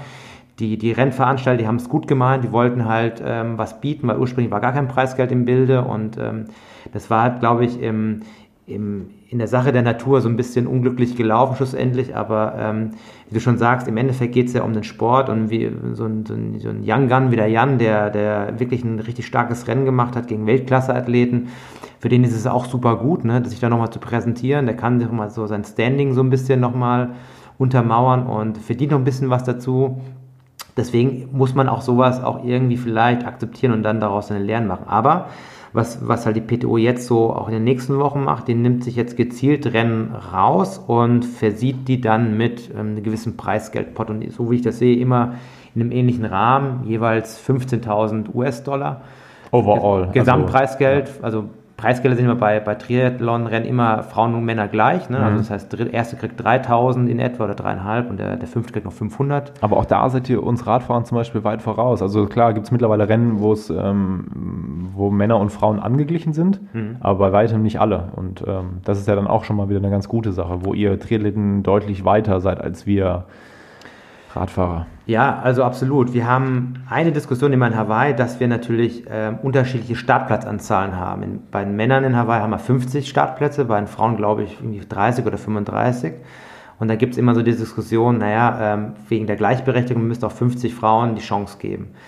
Da, ähm, da ist so das Einzige, was man so an Ungleichheit sieht, aber mit den Preisgeldern ist es absolut identisch. Also ähm, nur manchmal ist es halt leider so, dass halt Frauenrennen nicht ganz so besetzt sind und dann manchmal ähm, werden noch nicht mal alle Preisgeldslots äh, ausgeteilt, weil nicht so viele Profifrauen da sind. Und die oh. Männer, die äh, zer, zerschießen sich da teilweise für den letzten Preisgeldplatz und denken sich, ah ja, bei den Mädels geht da nicht viel los. Aber das ist ja nicht das Problem der Athleten, sondern halt der, der Außendarstellung und äh, der Wahrnehmung für die Frauen. Und es gibt zu wenige Frauen, die das natürlich auch machen. Es Klar. müssen mehr Frauen definitiv diesen diesen schönen Sport eigentlich ausüben. Aber das ist eine andere Diskussion, ähm, das wird, glaube ich, zu weit führen. Ja. Ähm, jetzt haben wir uns ein bisschen so über die finanzielle Lage ähm, unterhalten und natürlich auch über die, über die Doping-Geschichte. Was mich jetzt noch interessieren würde, was jetzt in den letzten Monaten verstärkt im Radsportthema war, ist das Thema Sicherheit. Hm. Da, ich weiß nicht, ob du es gesehen hast, jetzt zum Beispiel bei der Polenrundfahrt, ähm, der, der schwere Sturz von Fabio ja. Jakobsen, der da in die Gitter eingetaucht sind, die ähm, ja wirklich unzura, also letztendlich er ist damit äh, 70, 80 Stundenkilometer im Sprint, im Finale, ähm, am, ob jetzt abgedrängt wurde oder nicht, sei jetzt mal dahingestellt, aber er ist zumindest in die Gitter eingetaucht, mit dem Kopf zuerst. Die Gitter haben nachgegeben und äh, haben sich letztendlich bewegt, wo die eigentlich stehen bleiben müssten. Und daraus resultierend ähm, hat er sehr, sehr schwere Verletzungen davon getragen. Jetzt vor zwei Wochen ist bei der Luxemburg-Rundfahrt äh, ein ganzer 40-Tonner ins, äh, ja, auf einer gesperrten Straße letztendlich ins, ins ins äh, Hauptfeld reingefahren und auch so an den Erfahrungen, den, die ich bis jetzt gemacht habe. Ich habe das auch schon mal gehabt im Rennen, damals in Zusmarshausen, dass ähm, ja, ein, ein, LKW von vorne kam und ähm, das sind natürlich alles so Geschichten. Thema Sicherheit ist, ist für uns Athleten super wichtig, weil wir spielen letztendlich auch mit unserem Leben, wenn ich eine Abfahrt runterfahre mhm. und, und nicht weiß, ist die jetzt wirklich hundertprozentig zu. Also ich bin immer froh, wenn, wenn ich den Vorteil habe, dass irgendwie ein Motorrad oder sowas vor mir fährt, wo ich mich ein bisschen dran orientieren kann. Aber Thema Sicherheit ist und bleibt ein, ein Riesending. Inwieweit ähm, ist die PTO da, also die Anführungsstrichen Triathlon-Gewerkschaft, ähm, auch da aktiv? Oh, das ist eine schwierige Frage. Das weiß ich ehrlich gesagt nicht, weil die Rennen werden ja im Endeffekt nicht von der PTO veranstaltet. Ich mhm. glaube, ähm, das Thema Sicherheit kümmert die sich wahrscheinlich nicht. Äh, das, das würde mich jetzt wundern, weil ich bin ja auch schon bei PTO-Rennen da gestartet und äh, im Endeffekt obliegt es ja den Veranstaltern vor Ort. Ähm, generell zum Thema Rennsicherheit, ähm, da gibt es auch bei uns kuriose Fälle leider und ich hatte auch schon so Sachen in Rennen vor allen Dingen außerhalb von Europa, Kolumbien oder Marrakesch letztes Jahr. Und es gibt noch so ein paar Dinge, wo du dann eigentlich denkst, du bist auf einer abgesicherten Strecke, äh, sicher auch, und dann kommst du auf eine zweispurige Bundesstraße, wo dann der Eselkarren, der LKW äh, vor dir fährt, gibt es auch. Also wenig so jetzt diese krassen Geschichten wie im Radsport, weil natürlich auch die die Geschwindigkeiten noch nicht eine andere sind, aber ähm, ähm, Rennsicherheit sind vor allen Dingen im, im Ausland da nicht immer gewährleistet. Bei uns zum Glück in, in Europa haben wir einen sehr hohen Standard. Ähm, da passiert eigentlich fast gar nichts. Mhm. Aber was die PTO dazu macht, das kann ich dir nicht sagen. Okay, weil ich finde es halt immer wieder erstaunlich, also man, dieses Thema Sicherheit ist, ist eigentlich regelmäßig mindestens einmal die Woche irgendwo Thema in, mhm. in, ähm, in, ja, in irgendwelchen Foren oder in, in einem Podcast oder wo auch immer. Und ich habe dann auch schon ein paar Mal selber ähm, mit, mit Fahrern auch gesprochen und dann auch gesagt, so ähm, gerade so im, im Profibereich, die ja damit ihr Geld verdienen und auch auf ihre Gesundheit angewiesen sind, warum wehrt ihr euch nicht mal dagegen? Also mhm. Also warum bleibt ihr nicht einfach mal am Start stehen oder, oder ich habe das selber auch schon ein, zwei Mal gehabt, dass ich gesagt habe, nee, das, ähm, so gewisse Sachen, die gehen halt einfach nicht, dann, dann starte ich da nicht. Mhm. Aber tatsächlich ist es am Ende immer so, wenn jetzt, sage ich mal, ein Startfeld von 150 äh, Leuten am Start ist, es gibt immer irgendeinen, der trotzdem fahren will. Mhm. Und dann ziehen halt alle nach. Und das ist halt eine schwierige Sache, dass es letztendlich um unsere Gesundheit geht aber sich keiner auch mal ähm, ja, dafür bereit erklärt, auch mal zu sagen, nee, bis hierhin und auf gar keinen Fall weiter. Also äh, zum Beispiel Polen-Rundfahrt muss man dann, im, haben sich alle Profis darüber beschwert über diese Zieleinfahrt, die allerdings, ich glaube, zum, zum dritten oder vierten Mal ähm, so stattgefunden hat, ein Bergabsprint, ähm, der super gefährlich ist, aber letztendlich ähm, musste jetzt erst was passieren, ähm, dass da wirklich vielleicht auch mal Konsequenzen in Bezug auf eine neue Zieleinfahrt ähm, gezogen werden aber das hätte man halt auch schon viel früher machen können, bevor ähm, so ein heftiger Sturz dann auch passiert. Aber da haben halt, glaube ich, auch viele Leute oder viele Sportler, wenn man das mal so ganz plakativ sagen will, dann nicht die Eier, um zu sagen, nee, das machen wir jetzt nicht, das geht nicht. Ich denke mal, das fällt und steht mit den bekannten Gesichtern und bekannten Namen. Wenn ein Peter Sagan wahrscheinlich ähm, einen Sitzstreik machen würde, dann hat das mehr Signalwirkung, als wenn das irgendein unbekannterer Fahrer das machen würde im Pro-Tour-Team unter Umständen. Ne? Aber das ist ja bekannt. Die Sitzstreiks bei der Tour de France oder bei anderen Rennen gibt es. Aber was ich auch so immer so höre, dass vor allen Dingen so im, im, im Ostblock habe ich so das Gefühl, die, die, die ganzen Rundfahrten dann teilweise wirklich abenteuerlich sein Ja, müssen. ja, brutal. Das ist, ähm, da geht es dann schon, schon hoch her. Also ich hatte ähm, auch mal selber ähm, auch eine, eine, ganz krasse Erfahrung. Das war, ich glaube, 2011 11 muss das gewesen sein, äh, beim Nachtourkriterium in Krefeld, also mhm. in meiner eigentlichen Heimatstadt, wo ich groß geworden bin. Ähm, das war ein abgesperrter Kurs in der Innenstadt. Ähm, es sollte so ein bisschen auch ja, so die, die Tour de France-Fahrer halt näher bringen. Toni Martin war am Start, ein paar Jungs von Milram und, und Co. Ähm, und ich bin dann in der Spitzengruppe gefahren bei dem Rennen mit Toni Martin und Linus Gerdemann. Mhm. Und dieses Rennen war wirklich durch die Innenstadt. Das heißt, ähm, es waren tatsächlich sogar zwei Bordsteinkanten auf diesem Kurs, wo in mindestens in jeder Runde einer einen Platten hatte wegen dem Durchschlag. Äh, es war sehr, sehr verwinkelt. Es waren ähm, Pöller links und rechts, die, die nicht abgesichert waren. Und es kam dann tatsächlich auch zu einem superschweren Sturz, weil dieser Kurs, der war definitiv nicht in Renntempo fahrbar. Mhm. Zumal es dann auch leicht angefangen hatte zu regnen und ähm, es waren so eine Art Fliesen schon fast, wo wir drauf gefahren sind. Aber auch da hat halt selbst nach dem Sturz keiner ähm, mal irgendwie ähm, gesagt, nee, das machen wir nicht. Selbst die, die Leute wie Toni Martin und die ja das ja ihr Geld damit verdienen, denen, denen war das egal, die sind dann einfach trotzdem weitergefahren. Ich muss sagen, ich bin damals auch weitergefahren. Ich war, glaube ich, im ersten und zweiten Jahr U23. Da fängt man halt nicht an, äh, bei seinem A Heimrennen und B gegen Tour de France-Starter irgendwie anzustinken. Mhm. Aber im Grunde genommen ist uns Athleten dann unsere eigene Sicherheit einfach nicht wichtig genug. Und das ist ein Punkt, wo man definitiv mehr drüber reden muss und was sich in Zukunft auch ändern sollte. Mhm. Ja, finde ich total spannend. Also ich finde es immer total verrückt, wenn man genau solche Geschichten hört in Bezug zum Triathlon, um das zu vielleicht relativieren oder zu erklären, warum es eventuell ein bisschen anders bei uns ist, dadurch, dass wir eingebettet sind in eigentlich einer Massenveranstaltung mit ganz vielen Amateuren, sind natürlich die Veranstalter da bedacht, ähm, für die breite Masse das sicher zu gestalten. Und da schlupfen wir als äh, Profis da mit. Und mhm. deswegen ähm, gibt es so richtig gefährliche Situationen eigentlich nicht. Das sind eher so Sachen, Wasserqualität stimmt nicht. Vor allem Rennen in Frankreich, oftmals Gewässer sind da Katastrophe. Oder halt jetzt wie ja, letztes Jahr in Marrakesch fährst du durch irgendwelche stark frequentierten Autokreisel durch. Das aber sind so die Ausnahmen im Endeffekt. Aber das wirst du nicht hinkriegen, weil du halt zweieinhalbtausend Amateure hast, die noch über die Strecke müssen. Deswegen, ähm, das ist, glaube ich, viel zu großer Versicherungs, äh, Versicherungsrisiko, um das dann nicht äh, ordnungsgemäß durchführen zu können. Ja, ja. Gut, ähm, ja, super interessant, ähm, da mal so ein bisschen die Einblicke von einem Triathlon-Profi auch zu bekommen, was auch so hinter den Kulissen abgeht. Ähm, ich habe mir so als die letzten oder als letztes Hauptthema aufgeschrieben, so ein bisschen die Ausblicke. Ähm, wie geht's ähm, weiter im Triathlon?